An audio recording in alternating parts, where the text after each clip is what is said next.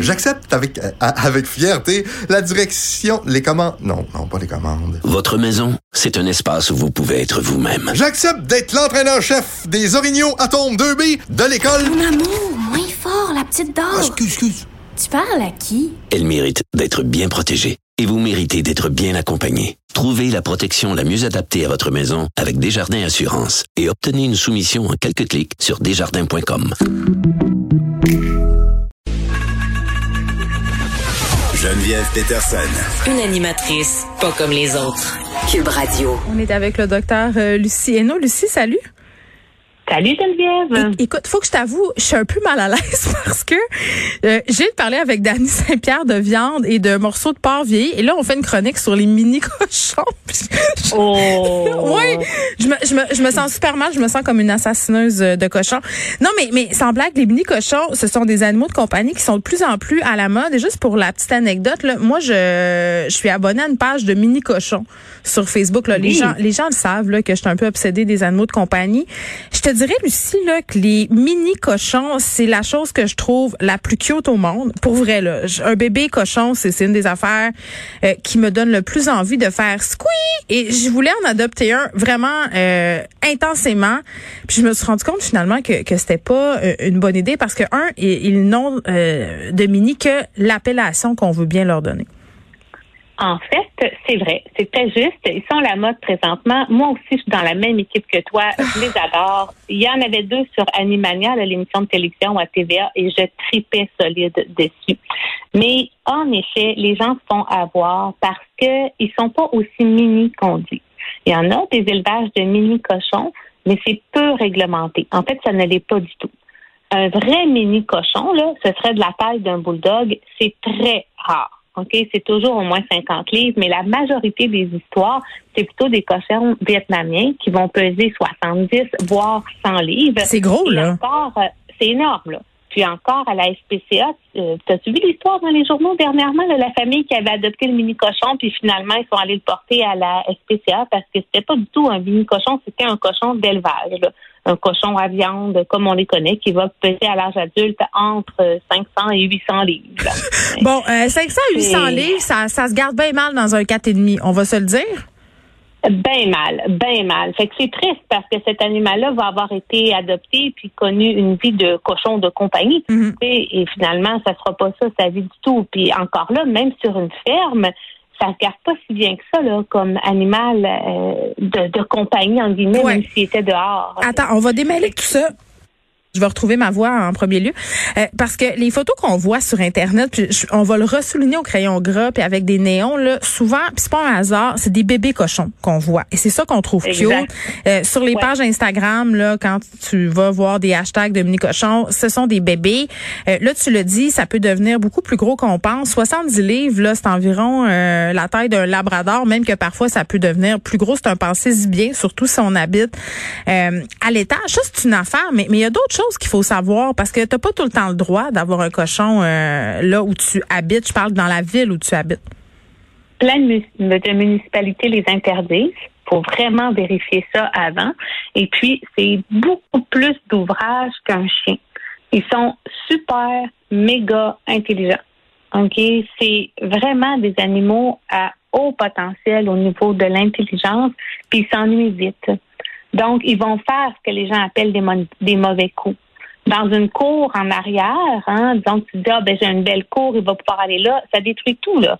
Pas pour rien que c'est des animaux qui sont pris, par exemple, pour chercher les truffes. Hein, on voit ça. Oh non. euh, C'était les cochons qui cherchaient les truffes, là, à l'époque, les- le champignon qui est sous terre, qui Ouais. est plus cher, ben, ils sont très, très bons pour détecter les choses. Fait qu'ils vont utiliser leur groin, qui est leur nez, pour creuser. Mhm. Ils vont défaire les parterres. Ils vont vouloir tout explorer. C'est vraiment un animal high maintenance, là.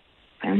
Donc, si tu les stimules pas comme il faut, parce que mettons, parce que la raison pour laquelle ils sont à mode en ce moment, c'est, c'est, je pense, la question euh, des allergies. Là, il y a beaucoup de gens qui sont allergiques aux chiens puis aux chats, puis qui veulent un animal interactif, se disent ah un cochon c'est une bonne idée. Euh, mais mettons, si on compare ça à la demande euh, qu'un chien peut avoir, là, mettons un chien de berger, là, un chien de berger, c'est intelligent, ça a besoin d'être stimulé, sinon ça développe des comportements, euh, justement, comme tu l'as dit, indésirables. Tu t'établirais à combien la demande d'un cochon par rapport à ça? Juste pour qu'on se fasse une idée. Là. Au moins fois deux au moins fois deux l'idée que tu vas avoir parce que ton chien, tu vas pouvoir euh, le brûler, en guillemets, à l'exercice, le stimuler mentalement en lui apprenant des tours. Le mhm. cochon, il n'y a pas trop de période de repos. Tu sais, oui, il dort puis il ronfle énormément, là, mais il y a un autre avantage. Euh, oui, assez bruyant, son cute, par exemple, même quand il ronfle, mais il y a quand même, quand il est réveillé, là, lui, il trouve quelque chose à faire. Alors, écoute, il y en a qui ouvrent les armoires. Tu dois, si tu un cochon, il faut que ta maison soit cochon-proof, là. Qu'est-ce que tu veux dire? Ben, comme un bébé proof, là, tu sais, quand t'as un bébé, il faut vraiment que tu mettes toutes tes armoires euh, sécuritaires pour ton bébé. Ben, quand t'as un cochon, là, tout doit être sécuritaire pour ton cochon. Parce que lui, il va les ouvrir, ces armoires-là, si ça sent la nourriture. Il va trouver un moyen. C'est comme un casse-tête. Il y en a qui sont capables d'ouvrir les frigidaires, tu sais, parce qu'ils veulent aller voir. Ils sont gourmands. Ils ne pensent qu'à manger. L'expression euh, manger comme un cochon, c'est vrai? C'est vrai. C'est aussi que ça sape. As-tu déjà entendu un cochon manger Geneviève? Ça non, euh, pas un cochon. animal, je te dirais ça.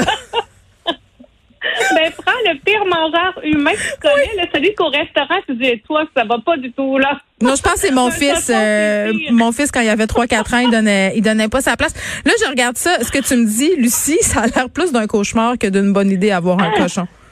Non, non, non. Les gens qui sont qui en veulent un, qui sont vraiment dévoués, qui ont du temps pour cet animal-là, ils vont développer une relation d'amitié incroyable avec ce cochon-là. Oui, mais la description que tu m'en fais, Lucie, il n'y a pas grand monde qui corresponde à ça. Je veux dire, si tu travailles, si tu as des enfants, si tu as une vie, euh, je suis pas sûre qu'un cochon, c'était dans l'appartement en plus, je suis pas sûre qu'un cochon, c'est une bonne idée.